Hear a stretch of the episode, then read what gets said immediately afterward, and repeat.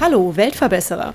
Dies ist der Podcast für alle, die positiv und gleichzeitig achtsam in die Zukunft gehen wollen. Ein Podcast über Nachhaltigkeit, soziale Projekte und Innovation. Abonniere doch unseren Kanal und verpasse keine weitere Episode des Weltverbesserer Podcasts. Die Psychologists und Psychotherapists for Future sind eine internationale Vereinigung, die sich um die psychologischen Herausforderungen und Folgen des Klimawandels kümmert. Sie veranstalten zum Beispiel Workshops und Vorträge zu Klimakommunikation und psychisch nachhaltigem Engagement. Sie produzieren einen eigenen Podcast, bieten Beratung, Coaching und vieles mehr. Heute bin ich mit Katharina van Bronswijk verabredet. Katharina arbeitet als Psychologin in Hamburg und ist Sprecherin dieser Gruppe. Mein Werbepartner der heutigen Weltverbesserer-Folge sind die Elektrizitätswerke Schönau. Die EWS sind aus einer Bürgerinitiative gegen Atomkraft entstanden und setzen sich als Ökostromanbieter seit fast 25 Jahren für die Energiewende und eine bürgereigene und dezentrale Stromversorgung aus erneuerbaren Energien ein. Ihr Motto lautet Nur gemeinsam können wir die Klimakrise meistern und die Welt verbessern. Hallo Katharina, was sind denn eigentlich die psychologischen Herausforderungen und Folgen des Klimawandels, wenn du das mal kurz für uns zusammenfassen kannst? Oh, ich glaube, da kann man Stunden drüber sprechen. Ähm, Dann leg los. Psychologie ist ja die, die Wissenschaft, die sich mit dem menschlichen Verhalten und Erleben beschäftigt. Und äh, dementsprechend, weil der Klimawandel ja menschengemacht ist, ist ganz viel äh, Psychologie in der Klimakrise. Die eine Frage ist ja, warum tun wir eigentlich nicht das, von dem wir wüssten, dass wir es tun müssen? Also warum gibt es eigentlich diese riesige Lücke zwischen dem Wissen und dem Handeln? Da gibt es ganz, ganz viele Erklärungsansätze oder Modelle, die auch verschiedene Ansätze mit einbeziehen. Ähm, und dann ist sozusagen die nächste Frage, ja, wie schaffen wir es, diese Lücke zu überwinden? Also wie funktioniert eigentlich gute Klimakommunikation? Wie schafft man es, Menschen klarzumachen, dass wir uns in einem Problem befinden und äh, wie man das lösen kann und was sie dazu beitragen können? Ganz wichtig, dass man sich auch irgendwie zuständig fühlt. Und dann ist sozusagen auch noch die Frage, was bedeutet das denn eigentlich für uns auf der psychischen Ebene, dass wir uns in einer Krise befinden? Also wie gehen wir damit um? Wie gehen wir emotional damit um? Dass die Welt sich verändert, nicht nur die Klimakrise an sich, die ja Veränderungen mit sich bringt, sondern auch die Transformation, die uns ja bevorsteht. Das ist ja auch eine Anpassungsleistung. Ähm, das heißt, da ist ganz viel, sind ganz viele Themen drin. Mhm. Ja, es ist ein sehr breites äh, Feld, das merke ich gerade schon. Also, was ich persönlich kenne und woran ich als erstes persönlich gedacht habe, als ich über euch äh, recherchiert habe, ist, dass ich manchmal mich so ohnmächtig fühle. Also, es ist manchmal, die Klimakrise ist wie so ein großer Berg. Also, man denkt so, man ist ein ganz kleines Licht und man kann äh, daran eh nichts ändern und äh, irgendwann wird uns eh, keine Ahnung, die Klimakrise schlucken und ähm, ja, keine Ahnung. Also das ist eher so eine, so eine Weltuntergangsohnmacht so ein bisschen. Gibt's das viel oder bin ich da die Einzige, die so fühlt manchmal? Nee, ich glaube, es geht sehr vielen Leuten so. Also wenn man ja Umfragen macht dazu, ob die Leute die Klimakrise als Problem anerkennen, dann sagt ein Großteil der deutschen Bevölkerung, dass sie sagen, ja, die Klimakrise ist ein, ein wichtiges Problem. Die wenigsten schaffen es aber danach zu handeln. Und ich glaube, dass ein Aspekt davon eben ist, dass man nicht genau weiß, was man denn eigentlich tun kann, um dieses Problem zu lösen. Ähm, und sich dann natürlich irgendwie auch nicht zuständig fühlt, wenn man irgendwie denkt, ja, ich kann ja eh nichts tun. Also es ist ja die Aufgabe der Politik oder der Wissenschaft oder der Wirtschaft oder von wem auch immer, dieses Problem zu lösen. Und wenn man selber nicht weiß, was man tun kann, dann, dann fühlt man sich natürlich erstmal irgendwie ohnmächtig. Und der Ausweg der Psyche ist dann eben zu sagen, okay, ich wende mich wieder anderen Sachen zu, damit man sich nicht immer in diesem Ohnmachtsgefühl aufhalten muss. Und das ist halt eine wichtige Herausforderung von Klimakommunikation, dass man den Menschen Möglichkeiten an die Hand gibt, was sie eben persönlich auch tun können. Und damit meine ich nicht nur den individuellen CO2-Fußabdruck zu reduzieren, weil es ja de facto noch nicht möglich ist, klimaneutral zu leben in Deutschland, sondern auch, was kann ich eigentlich tun, damit sich auf der politischen Ebene, auf der strukturellen Ebene, auf der gesellschaftlichen Ebene was verändert, damit wir klimaneutral leben können. Mhm. Und was sagt ihr den Leuten dann oder was gebt ihr denen dann an die Hand? Habt ihr da, also so viel ich weiß, habt ihr äh, etliche Broschüren mittlerweile hergestellt. Wenn jetzt jemand kommt und sagt, so er fühlt sich irgendwie total äh, schlecht wegen der Klimakrise und, und ohnmächtig und gelähmt, was, was tust du dann? Na, ich würde erstmal gucken, wo sind eigentlich deine Andockpunkte ans System? Weil wir sind mhm. ja alle irgendwie in dieses System eingebunden. Also damit meine ich jetzt unser gesellschaftliches System. Mhm. Und dann eben zu gucken, okay, wo ist der Wirkbereich, wo ich für mich am meisten erreichen kann? Entweder das ist halt, weiß ich nicht, bei mir im Unternehmen, ähm, da mit meinem Chef zu reden oder wenn ich selber der Chef bin, vielleicht auch zu gucken, wie man sein Unternehmen umstellen kann. Da gibt es ja Modelle, zum Beispiel die Gemeinwohlökonomie, dass man eben gucken kann, okay, wir machen, weiß ich nicht, eine Gemeinwohlbilanzierung für unser Unternehmen und schauen eben, wie können wir andere Anreize zu setzen als nur ein Gewinnstreben bei uns? Was macht das mit der Firmenphilosophie? Oder, weiß ich nicht, in meinem Fußballverein, dann eben zu gucken, okay, was kann man da machen? Wie kann man hier auf der systemischen Ebene was verändern?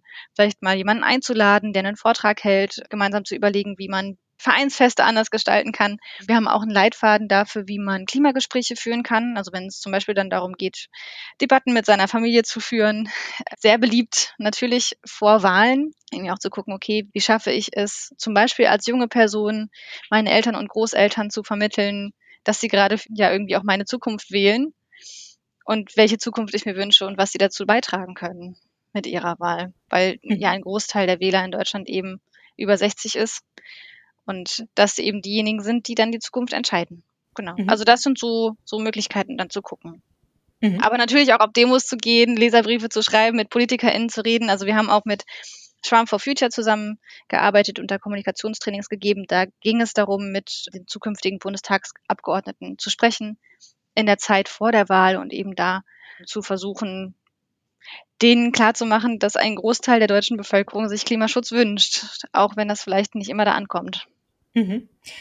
Seid ihr dann praktisch zeitgleich mit Fridays for Future ins Leben gerufen worden? Seid ihr sozusagen ein Ableger von Fridays for Future? Also ich würde schon sagen, wir, wir sind so auf dem Höhepunkt der Welle der For Future Bewegungen auch mit eingestiegen. Die Fridays haben sich ja schon 2018 gegründet. Also ich glaube, Greta hat im Sommer 2018 angefangen mit ihren Streiks. So im Dezember schwappte das dann so nach Deutschland rüber und ich glaube im März 2019 haben sich die Scientists for Future gegründet mit dieser großen Stellungnahme, die ja 26.000 WissenschaftlerInnen unterschrieben haben und die gesagt haben, übrigens die Kinder und Jugendlichen haben recht. Und im April, also ungefähr einen Monat später, haben wir dann die Psychologists for Future gegründet und im Mai sind wir mit unserer Stellungnahme online gegangen. Genau, also so auf dieser Welle der ganzen For Future Bewegungen haben wir uns dann auch gegründet, weil wir gesagt haben, auch die Sozialwissenschaften, nicht nur die Klimawissenschaften und natürlich insbesondere die Psychologie haben hier ganz viel zu sagen. Und jetzt gibt es euch in ganz Europa oder auf der ganzen Welt? Also ich habe so ein paar europäische Stimmen gehört in einem von euren Videos. Ja, also ich glaube, schwerpunktmäßig sind wir in Deutschland, weil die Klimabewegung hier auch einfach sehr groß ist. Aber es gibt auch Gruppierungen in Österreich, der Schweiz, Italien, Irland, UK, cool. Dänemark, Schweden, Norwegen. Genau. Und wir sind natürlich auch verbunden mit zum Beispiel der Climate Psychology Alliance, die in den USA unterwegs sind und in UK. Und es gibt einfach ähnliche Gruppierungen, dann zum Beispiel auch in Australien, mit denen wir schon auch im Kontakt stehen. Super. Das hört sich ja gut an. Und wie groß ist eure Gruppe jetzt? In Deutschland sind wir ungefähr 1000 ehrenamtlich Aktive. Wow, super. Richtig cool. Wie kann man denn, wenn man jetzt ein Problem hat, zum Beispiel mit Klimakommunikation oder mit Klimaängsten, nenne ich sie jetzt mal, was kann man tun? Wie kann man sich an euch wenden? Einfach auf die Homepage gehen und euch eine Mail schreiben, anrufen? Was kann man tun? Genau, also wir haben eine, ein Beratungsangebot, wo man sich hinwenden kann. Ähm, die E-Mail-Adresse ist beratung at psychologistforfuture.org. Da kann man einfach hinschreiben und dann wird ein netter Kollege oder eine nette Kollegin ähm, diese E-Mail weitergeben an jemanden, der dann eine Beratung anbietet. Wir bieten so zwischen ein und drei bis fünf kostenlosen Beratungsterminen an, wo man sich hinwenden kann. Das ersetzt natürlich jetzt keine Psychotherapie. Wenn es tatsächlich einen Therapiebedarf geben würde, dann würden wir eben auch helfen bei der Therapeutinnensuche. Super, das finde ich klasse. Aber ähm, wie finanziert ihr euch dann? Rein über Spenden oder wie läuft euer Laden? Genau, also wir sind gerade noch in der Gründung eines gemeinnützigen Vereins. Bisher machen wir das einfach alles ehrenamtlich und unentgeltlich. Und wenn wir dann irgendwas brauchen, weiß ich nicht, ein Banner für eine Demo oder so, dann legen wir halt zusammen. Also bisher sind wir rein äh, Privatspenden finanziert. Alle Achtung. Und wenn ich jetzt Psychologe bin oder Psychotherapeut, was kann ich tun, wenn ich euch vielleicht helfen möchte, wenn ich vielleicht mitmachen möchte? Auch da gibt es natürlich eine, eine, Seite auf unserer Website, wo man nachlesen kann ähm, oder eine E-Mail schreiben an mitarbeit at psychologistforfuture.org ähm, und dann haben wir ein ganz, ganz tolles Onboarding-Team, was die Leute abholt. Ähm, wir haben regelmäßige Onboarding-Treffen, wo unsere Strukturen vorgestellt werden und dann kann man sich überlegen, ob man mehr Lust hat auf die Arbeit in der Regionalgruppe, also mit KollegInnen vor Ort vernetzt zu arbeiten. Oder wir haben eben auch ähm, Arbeitsgruppen auf der Bundesebene. Super. Tolles Engagement, Katharina. Zum Beispiel zu Klimakommunikation. ja, klasse. Ja. Finde ich richtig gut. Toll. Wie siehst du das denn? Meinst du das in der Zukunft, also auch wenn ihr da jetzt dagegen anarbeitet, aber wird in Zukunft unsere komplette Gesellschaft sozusagen psychisch krank sein wegen des Klimawandels? Oder ein großer Teil, wird es ein große, großes Krankheitsbild in Zukunft darstellen? Naja, also wenn man sich das ICD oder das DSM, also diese Diagnosekataloge anguckt, dann ist das so, dass ähm, erstmal keine Ursachen für die psychischen Symptome, die da ja geclustert sind in Diagnosen, benannt werden. Also wenn man zum Beispiel eine Depression diagnostiziert, dann äh, ist es vollkommen egal, ob man diese Depression hat, weil der eigene Hund gestorben ist oder weil man umgezogen hat und seine Freunde verloren hat oder was auch immer das ist sozusagen für die Diagnose Depression erstmal egal. Und deswegen gehe ich auch nicht davon aus, dass wir Diagnosen haben werden wie Klimaangst, was ja jetzt sehr okay. breit diskutiert wird. Weil abgesehen von der posttraumatischen Belastungsstörung, wo ein Kriterium ist, dass es ein Trauma gegeben haben muss, ansonsten in dieser Systematik einfach die Ursachen nicht benannt werden. Es gibt erste Studien dazu, zu diesem Phänomen von Climate Anxiety oder Klimaangst, Klimagefühlen und da gibt es zum Beispiel Zusammenhänge, also korrelative Zusammenhänge, die man gefunden hat zwischen politischer Untätigkeit und äh, erhöhten emotionalen Reaktionen bei Kindern und Jugendlichen, auch weltweit, in einer großen Studie, die im Lancet veröffentlicht wurde. In dem Sinne glaube ich, muss die Psychotherapie und auch die Psychologie hier lernen, die systemische Ebene noch mehr mit einzubeziehen. Also bisher sind wir ja so sehr fokussiert aufs Individuum und gucken, okay, wie war deine Familiengeschichte? Was hast du gelernt, wie du mit bestimmten psychischen Herausforderungen umgehst? Aber wir sind ja eingebettet in ein gesellschaftliches und auch ein ökologisches System. Und häufig ist das noch nicht so sehr der Fokus. Also in der systemischen Therapie vielleicht noch mehr als in anderen Bereichen. Es gab auch schon mal Bestrebungen, zum Beispiel in der Gemeindepsychologie in den 70ern, wo man dann so geguckt hat, okay, die gesellschaftlichen Einflüsse machen auch was mit unserer Psyche. Ich glaube, das ist jetzt sozusagen so eine Welle, wo die Psychologie und die Psychotherapie das wiederentdecken, dass das Einflüsse sind. Und in dem Sinne, also auch im Sinne dieser Studien, kann man halt davon ausgehen, es ist halt ein weiterer Stressor neben potenziell vielen anderen, die nach dem Vulnerabilitätsstressmodell, also so ein bisschen dieses äh, Ding von irgendwann läuft das Fass halt über. Ein weiterer Stressor, der dazu führt, okay. dass irgendwann halt vielleicht Symptome entwickelt werden. Also Menschen, die sehr sensibel sind, die schon vorbelastet sind, sind dann natürlich dann besonders betroffen oder leichter betroffen. Aber Menschen sind auch erstaunlich stark. Also das ist was, was ich als Psychotherapeutin immer wieder feststelle, dass wir mit einer ganz ordentlichen Ladung Probleme ganz gut zurechtkommen können. Und die Stärke von Menschen ist ja auch, die evolutionäre Stärke von Menschen oder der evolutionäre Vorteil von uns ist ja, dass wir zusammenarbeiten, auch in Krisensituationen. Und in dem Sinne glaube ich, dass diese Krise nicht nur eine Belastung sein muss, sondern auch eine Chance sein kann. So wie die Corona-Pandemie eine war, für eine Rückbesinnung auf das, wer wir eigentlich wirklich sind und was uns wirklich glücklich macht. Und ähm, im Falle der Corona-Pandemie war das nicht äh, das Shopping, was uns gefehlt hat, sondern unsere Freunde zu umarmen. Und da zeigt sich ja auch, dass Menschen soziale Wesen sind. Und ich glaube, also ich war jetzt nicht im Ahrtal, aber ich glaube, auch da hat sich ja gezeigt, dass, dass Menschen sich total gut gegenseitig unterstützt haben. Und ähm, ich glaube, das ist das, was wir in der Zukunft mehr brauchen und wo wir auch den Fokus drauf legen müssen, in der Gesellschaft zu gucken, wie können wir den Zusammenhalt stärken, wie können wir uns gegenseitig unterstützen, damit uns das eben nicht total überfordert. Ja, du hast eben das Ahrtal kurz angesprochen. Nun wohne ich ja hier in Köln, das ist hier auch ganz nah um die Ecke für mich.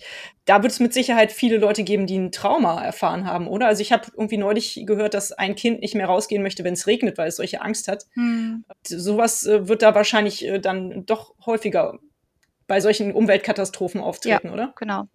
Also das sind natürlich Traumatisierungen und da ist dann die Frage, wie gehen wir damit um? Es gibt ja verschiedene Möglichkeiten. Also erstmal ist es natürlich sehr belastend, aber auch da ähm, sind Menschen ja unterschiedlich gut darauf vorbereitet, wie sie damit umgehen können. Und auch da ist es wichtig, einfach im Nachhinein die soziale Unterstützung zu haben, dass man darüber reden kann, wenn man darüber reden will Manche Leute wollen auch nicht reden und manche Leute wollen einfach nur aufräumen und das hilft denen auch. Also die Psyche weiß immer so ganz gut nach so einer, so einer Schocksituation, was sie so braucht. Und ob das jetzt Weinen ist oder hysterisch lachen oder was auch immer, ist egal. Hauptsache es hilft. Und dann da die Unterstützungssysteme zu haben. Also ich erinnere mich gerade dunkel an eine Studie, die ich mal gelesen habe zur Reaktion auf Katrina, diesen Wirbelsturm in äh, New Orleans. Und tatsächlich mhm. Also je nachdem, wie gut die Versorgungsstrukturen waren, bei Stadtteilen, die gegenüber am selben Fluss liegen, waren die nachher auftretenden psychischen Störungsraten total unterschiedlich, weil in dem einen Stadtteil einfach gute soziale Netzwerke waren, die sich gegenseitig unterstützt haben, wo auch eine gute Versorgung war und auf der anderen Seite eben nicht. Und da haben deutlich mehr Menschen hm. Symptome entwickelt. Also es ist halt auch wirklich die Frage, wie gut wir unser Katastrophenmanagement sozusagen darauf vorbereiten, dass sowas passiert, wie gut wir es erstens schaffen, Leute zu warnen und zweitens schaffen, Leute aufzufangen, wenn sowas passiert ist. Das ist einfach super elementar und da müssen wir uns Gedanken drüber machen und nicht erst wenn es passiert ist, sondern im besten Fall jetzt vorher schon. Und da gibt es ja auch entsprechende Gremien der Bundesregierung, die so Szenarien entwickeln, wie sich das auf Deutschland auswirken wird und wie wir dann entsprechend auch unsere Städte umgestalten müssen. Also da haben wir das natürlich einerseits auf der baulichen Ebene sowas wie Schwammstadt und so weiter. Aber ich finde, wir müssen auch drüber reden, was heißt das für die gesundheitliche und für die psychische Versorgung. Da gibt es ja dieses schöne Wort Resilienz, mhm. das ja seit einigen Jahren oder Monaten äh, in aller Munde irgendwie ist. Auf eurer Homepage habe ich das Wort Klimaresilienz gelesen. Das fand ich ziemlich cool. Was versteht ihr dann darunter? Erstmal muss man vielleicht dazu sagen, dass auch bei uns intern ist der Resilienzbegriff sehr äh, kontrovers diskutiert wird, weil okay man ja auch damit, genauso wie mit der Diskussion um die, die Klimaangst, so ein Problem wieder so individualisieren könnte. Also sozusagen davon ausgehen könnte, es geht hier nur darum, dass das Individuum eine bessere Anpassungsleistung haben können muss. Also Resilienz heißt ja Widerstandsfähigkeit oder Anpassungsfähigkeit oder sogar äh, sozusagen die Fähigkeit an Krisenerlebnissen zu wachsen, sich zu transformieren, so dass man nachher besser damit umgehen kann. Und auch da ist sozusagen wieder die Gefahr, dass man zu sehr aufs Individuum fokussiert und sagt, okay, wie können wir das Individuum vorbereiten, damit es besser mit Krisen umgehen kann, anstatt den Kontext zu verändern, der Menschen traumatisiert und da sozusagen dann wieder eine Stellvertreterdebatte zu führen darüber, wie man äh, Leute sozusagen mit emotionalen Kompetenzen oder was weiß ich was irgendwie fitter macht im Umgang mit Katastrophen, anstatt zu sagen, okay, wir verhindern die Klimakrise einfach gleich. dann brauchen wir das gar nicht. Ja, ähm, aber praktisch. also ich würde sagen, Klimaresilienz ja. ist, hat verschiedene Ebenen einerseits eine individuelle Ebene und dann natürlich eine kollektive Ebene. Also wie gehe ich individuell damit um, was die Klimakrise für mich bedeutet? Wie gehen wir als Gesellschaft damit um? Aber auch eine transformative Resilienz, sage ich jetzt mal. Also eben nicht nur die Anpassung an die Klimakrise, sondern auch an die veränderte Gesellschaft, an die Transformation, die uns da bevorsteht, auf der individuellen und auf der kollektiven Ebene. Das ist dann zum Beispiel sowas wie ähm, ein Kohlekumpel, der eine Umschulung macht und das sozusagen dann seine individuelle Resilienzleistung transformativ. Und auf der gesellschaftlichen Ebene zum Beispiel sowas wie Städte umzubauen, sodass sie Schwammstädte werden. Und gerade im Rheinland oder im Ruhrgebiet ist das ja so, dass ganz viel kollektive Kultur und Identität basiert auf diesen fossilen Infrastrukturen. Also diese, diese RWE und so weiter, die, die sind ja nicht nur ein Unternehmen, was Kohle abbaggert, sondern die finanzieren ja auch ganz viel gesellschaftliches Leben, den FC Schalke zum Beispiel. Und dann ist ja die Frage, wenn es RWE so nicht mehr gibt, wer ersetzt das dann? Und ich finde das ganz, ganz toll und beeindruckend, wie zum Beispiel mit der Zeche Zollverein ja solche Infrastruktur kulturell anders genutzt wird. Und das ist gelebte kollektive Resilienz, ähm, transformative Resilienz. Und davon brauchen wir mehr. Schön. Also halt einfach zu gucken, wie wollen wir als Gesellschaft gut damit umgehen und ja, diese neue Zukunft gestalten. Mhm. Ja, super Beispiel, Zeche Zollverein. Ich glaube, das sagt hier wahrscheinlich, zumindest in meiner Region, jedem was. Schön. Wie ist denn so das Feedback auf eure Ideen? Stoßt ihr auf offene Ohren oder ich meine, es gibt wahrscheinlich auch Kritik oder es gibt Leute, die sagen, ach, das ist doch Quatsch, sowas gibt's gar nicht hier. Klimaängste, Quatsch. Was habt ihr da so für Feedback? Oder ist das rein positiv, dass schon alle verstehen, was ihr da so beackert? Gerade am Anfang war ja viel diese Debatte um Klimahysterie, also ob das jetzt irgendwie übertrieben ist oder nicht. Das ist dann auch zum Unwort des Jahres gekürt worden.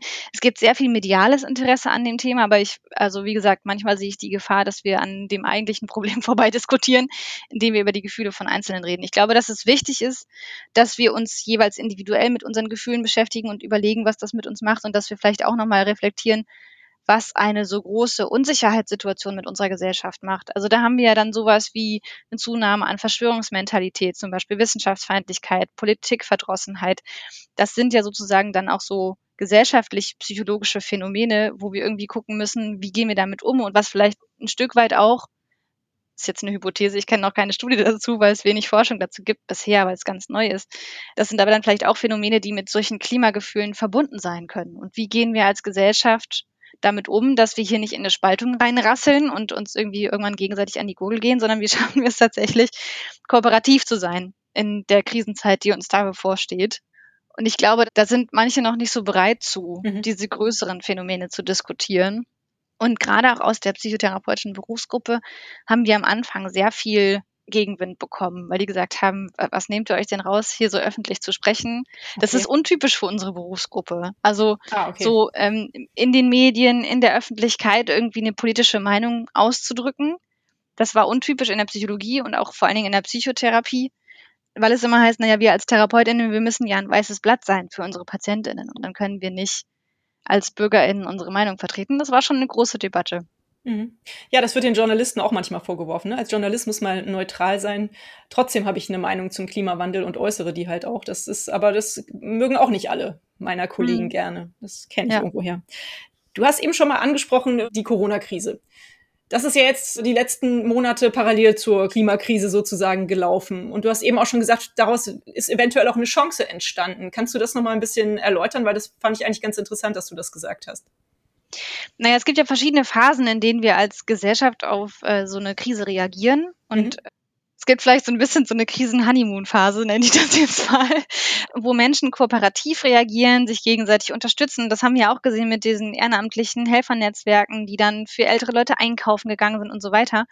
Und dann ist aber halt die Frage, ne, wie lange reicht unsere Frustrationstoleranz, um so eine Krise auszuhalten? Und wenn die dann irgendwann aufgebraucht ist, wie gehen wir dann damit um? Wobei auch da also ich empfehle sehr das Buch von äh, Rüdger Breckmann, im Grunde gut, zur wahren Natur des Menschen, also wo es darum geht, dass Menschen kooperative Wesen sind, wenn man sie nicht davon wegerzieht.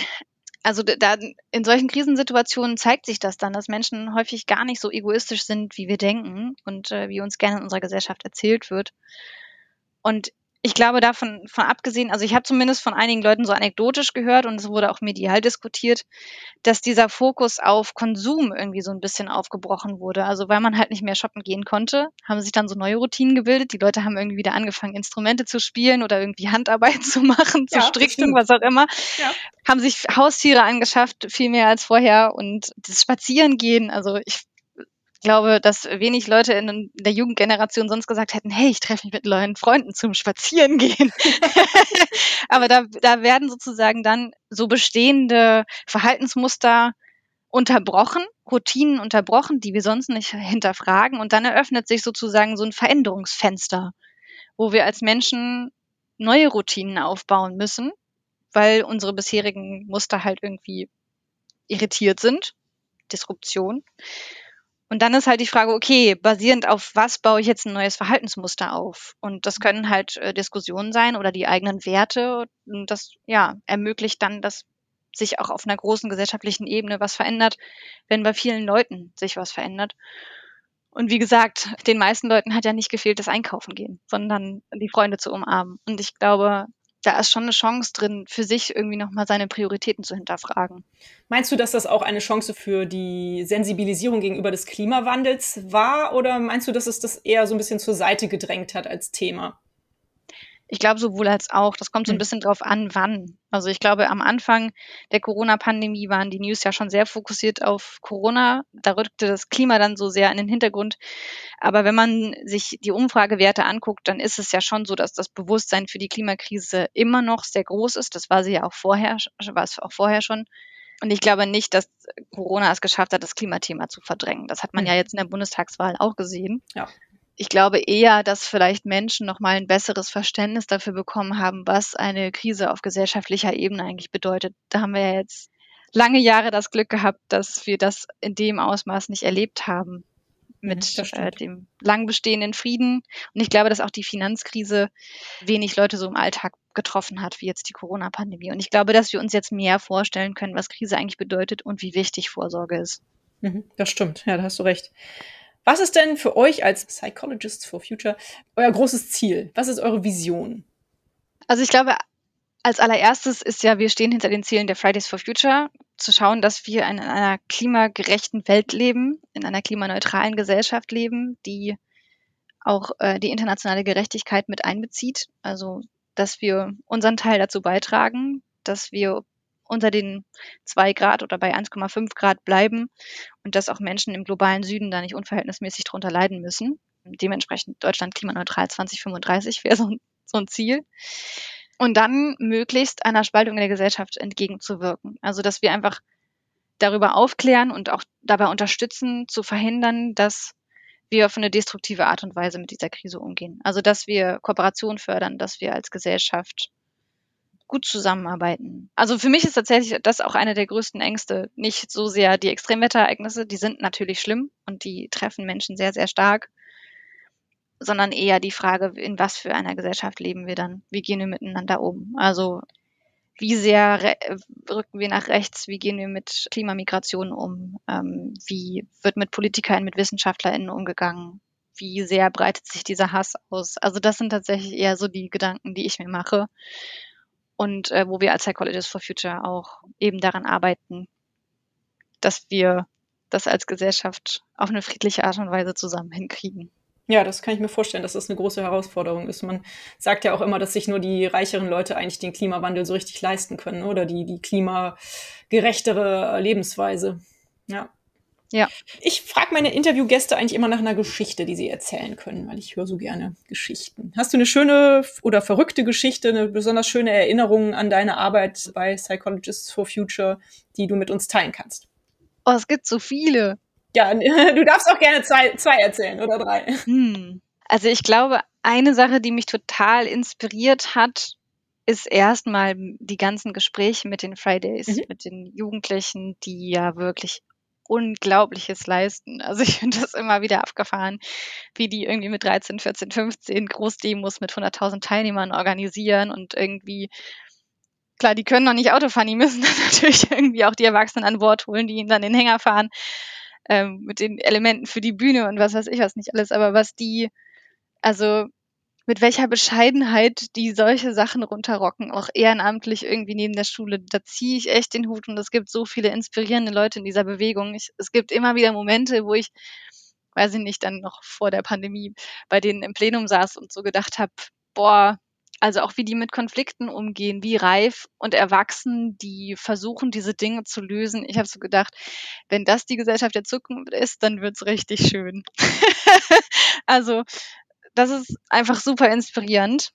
Und auch wie viel Zutrauen da ist. Also, dass die einfach sagen, okay, wir brauchen noch eine Moderation für die nächste Großdemo, zum Beispiel jetzt in Hamburg, die, die letzte Großdemo, da waren 80.000 Leute. Und dann haben sie gesagt, okay, wir brauchen noch eine Moderation. Hier, die Nuria kann das doch machen. Und die ist 13 Jahre alt. Und ich, ich weiß nicht, ob ich mich mit 13 getraut hätte, mich auf eine Bühne vor 80.000 Leute zu stellen ich nicht. und sowas zu moderieren. Ja. ich glaube auch nicht, dass ich mich das getraut hätte. Ja. Ja, und dann helfen die sich halt gegenseitig mit dem Schreiben der Moderationskarten, diejenigen, die sowas schon mal gemacht haben. Und dann, dann macht sie das halt einfach. Cool. Und das finde ich so toll. Also, dass die sich da gegenseitig so viel zutrauen. Ja, und auch selber. Also, ich, ich habe auch mal eine Rede gehalten bei einer Großdemo in Hamburg vor 60.000 Leuten. Ich hätte auch nicht gedacht, dass ich, dass ich sowas mal mache.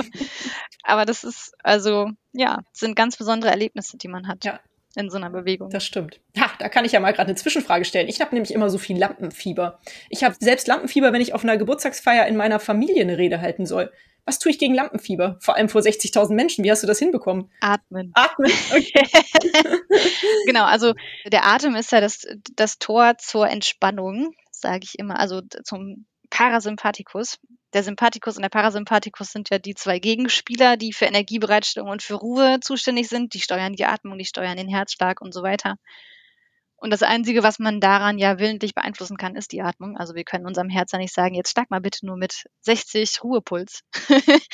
Aber wir können versuchen, unsere Atmung zu beeinflussen. Und in den Bauch atmen macht ganz, ganz viel. Das hilft total. Das hilft mir zumindest bei Lampenfieber. Schön. Und natürlich sich vorzubereiten. Ja, klar. Und dann Dinge einfach machen und Erfahrung damit sammeln und merken, ich kann das. Gut. Wobei, also vor 60.000 Leuten übt man nicht. das passiert dann einfach. Aber ich, ich finde tatsächlich, also vielleicht äh, für dich zur Beruhigung, 200 Leute auch schlimmer als 60.000, okay. weil 60.000 ist so surreal. Das kriegt man gar nicht verarbeitet. okay. Das ist wie ein atmosphärisches Poster. cool.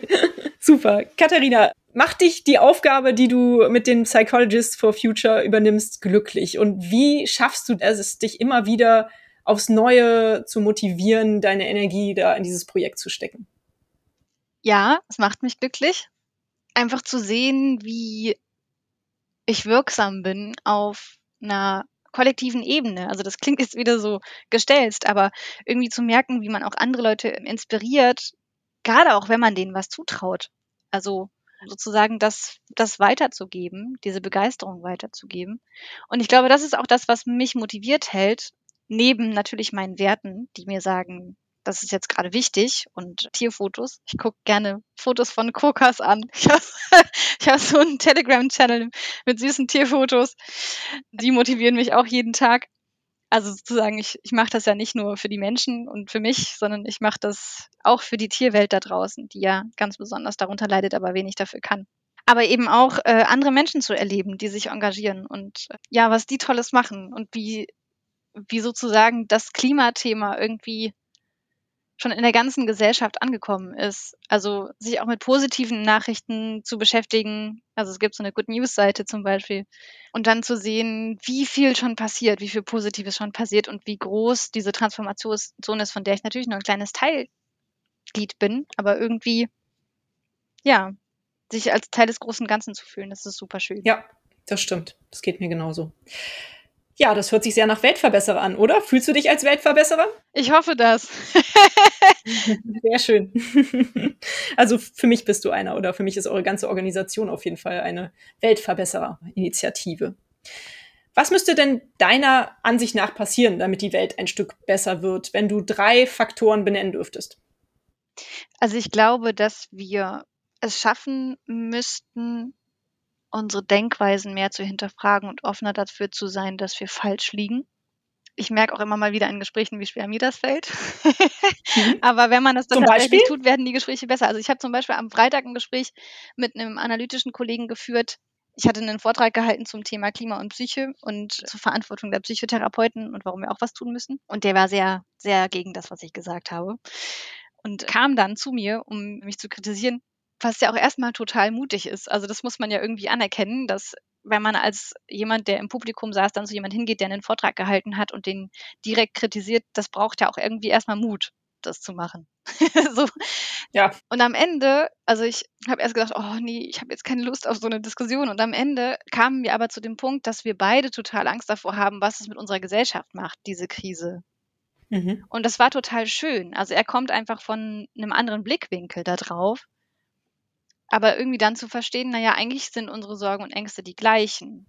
Das mhm. fand ich total schön und irgendwie auch nochmal gut, dass ich mich getraut habe oder mich dazu überwunden habe, dieses Gespräch trotzdem zu führen, auch wenn ich keine Lust hatte. Und ja, da so seine, seine Ansichten irgendwie auch mal zu korrigieren. Ich glaube, das ist wichtig.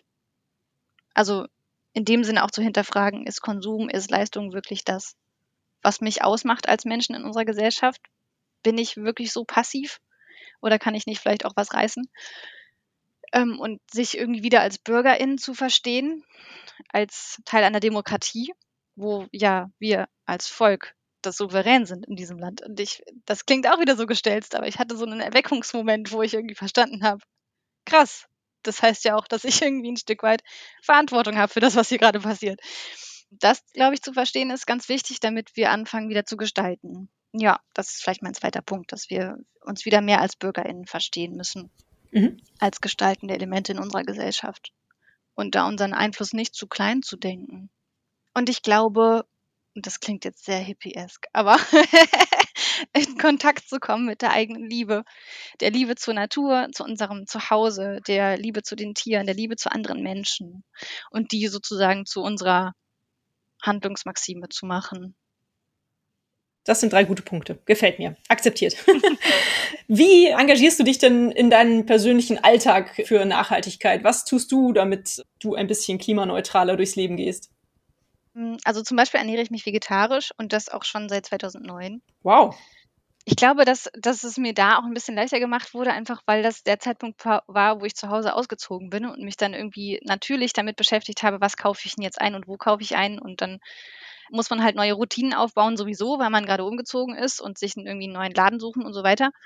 Also so, so Veränderungen im Leben machen es einem das immer leichter. Und dann eben zu gucken, okay, wo gibt es denn was Biomäßiges? Also solche Sachen. Ich mache natürlich, also so im individuellen Konsumverhalten schon, versuche ich das immer mit einzubeziehen, welche Auswirkungen das auf die Klimakrise hat. Ähm, Plastik vermeiden und so weiter. Beim Stromanbieter, was weiß ich was. Aber ich, also im Endeffekt bin ich irgendwann zu dem Punkt gekommen, dass ich mir gedacht habe, das ist halt nicht das, was ausreicht. Also wenn man beim Umweltbundesamt seinen CO2-Fußabdruck berechnet, dann ist das sehr demotivierend. ich habe das auch schon gemacht, ja.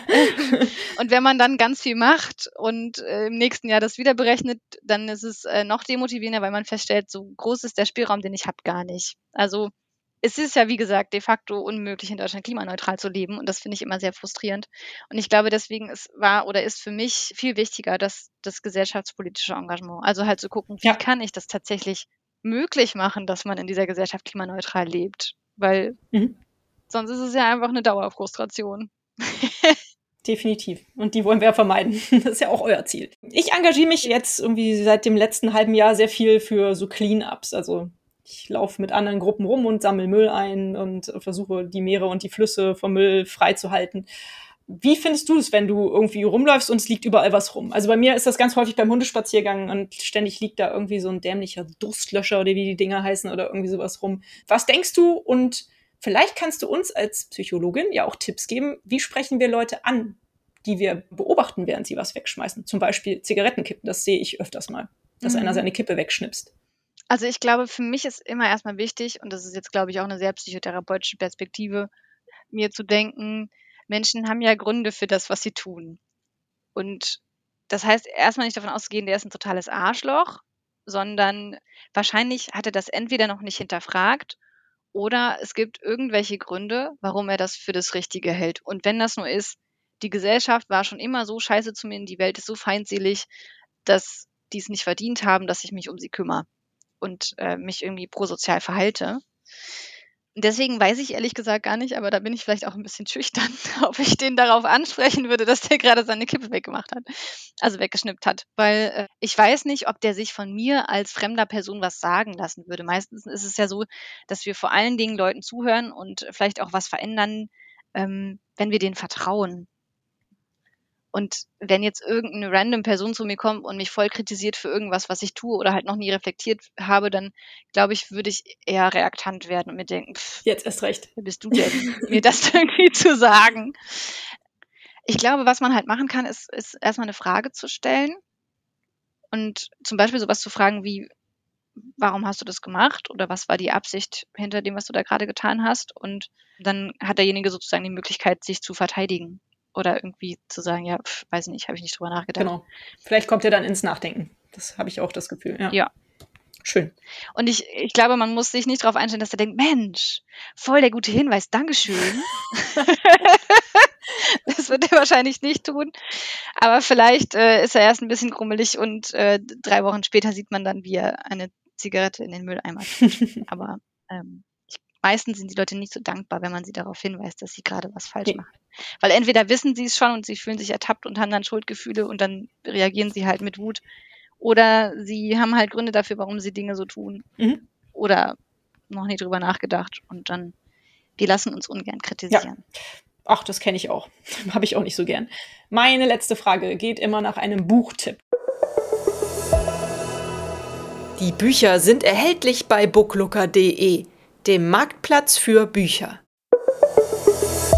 Du hast eben schon einen Buchtipp gegeben und zwar im Grunde gut. Wie hieß nochmal der Autor und hast du noch andere Buchtipps für uns? Ich weiß, dass ihr ja auch ein Buch rausgebracht habt als Psychologists for Future, richtig? Ja, also das Buch, was ich empfohlen habe, ist hier äh, im Grunde gut von äh, Rüdger Brechmann. Genau, und als Psychologist for Future haben wir ein Buch geschrieben über die Lücke zwischen Wissen und Handeln. Es ist ein, ein Fachbuch, äh, allerdings versucht, möglichst barrierefrei mit Zusammenfassungen in einfacher Sprache, wo wir ganz viele tolle AutorInnen dafür gewonnen haben, zu erklären, wie das eigentlich kommt, dass wir in Bezug auf die Klimakrise nicht handeln, obwohl wir ja eigentlich irgendwie wissen, dass es ein Problem ist und wie wir es schaffen, diese Lücke zu überwinden. Mhm. Schön. Und das heißt Climate Action, die Psychologie der Klimakrise. Cool. Das kannst du also auch empfehlen. Natürlich. Sehr gut. ich würde mich anschließend auch noch ein Buch empfehlen. Ich habe nämlich gestern eine Rezension über ein total schönes Kinderbuch gehört als Podcast. Und zwar heißt das Im Dschungel wird gewählt. Ich müsste den Autor noch mal nachschauen. Das schreibe ich aber auf jeden Fall gerne alles in die Show Notes. Da geht es darum, Kindern zu erklären, wie Demokratie funktioniert. Und das hörte sich wirklich sehr gut an. Ich glaube, das äh, kann man gerne mal für seine Kinder kaufen. Das ist bestimmt ein guter Start ins Leben, wenn man das von Anfang an versteht, was Demokratie ist und dass man da mitwirken sollte. Ja, unbedingt. Ja. Bevor ich vergesse, liebe Katharina, vielleicht können wir noch mal kurz über euren Podcast sprechen. Ich glaube, der folgt, da ist jetzt die sechste Episode rausgekommen, so viel ich das noch richtig in Erinnerung habe. Worum geht es in eurem Podcast? Genau, da geht es auch um die ganzen psychologischen Aspekte der Klimakrise. Der heißt Klima im Kopf und ist eben von den Psychologists for Future. Und ich finde das ganz, ganz toll, was die Kolleginnen da machen. Also wie gut recherchiert, die da diese Folgen aufarbeiten. Und ich finde auch sehr abwechslungsreich zusammengeschnitten. Also kann jeder das hören, nicht nur jemand, der sich äh, für Psychologie oder Psychotherapie interessiert. Nee, das ist für alle gemacht. Also schon auch sehr plastisch. Ich glaube, es ist gut, wenn man ein bisschen Interesse an Psychologie hat, weil es ja um Psychologie geht. Ähm, ja. Aber also sehr einfach aufgearbeitet, sodass auch jeder das versteht, würde ich sagen. Gut. Aber ich bin auch Psychologin. Also wir freuen uns auf jeden Fall über Feedback, wenn man irgendwas nicht verstanden hat. okay, cool. Also den Link packe ich auch gerne in die Shownotes, damit jeder da mal reinhören kann. Ja, prima. Du Mensch, herzlichen Dank für das äh, interessante und tolle Gespräch, Katharina. Danke, dass du dir die Zeit genommen hast. Danke, dass du dir die Zeit nimmst, dich so zu engagieren. Ich finde das erstklassig, macht weiter so. Und ja, ich denke, wir bleiben in Kontakt und vielen Dank. Bis bald. Danke dir. Danke für die Einladung und danke auch für das, was du tust. Tschüss. Tschüss. Und euch vielen Dank fürs Zuhören. Wie immer findet ihr natürlich alle Informationen und Links zu diesem Projekt in den Show Notes. Hat es euch gefallen? Fühlt ihr euch inspiriert, bewegt? Habt ihr Verbesserungsvorschläge für mich? Dann schreibt mir gerne. Auch die E-Mail-Adresse findet ihr in den Show Notes. Abonniert doch den Weltverbesserer Podcast, dann verpasst ihr keine Episode mehr. Teilt, liked und kommentiert diese Folge des Weltverbesserer Podcasts. Ich würde mich sehr freuen. Vielen Dank dafür und bis bald. Eure Birte.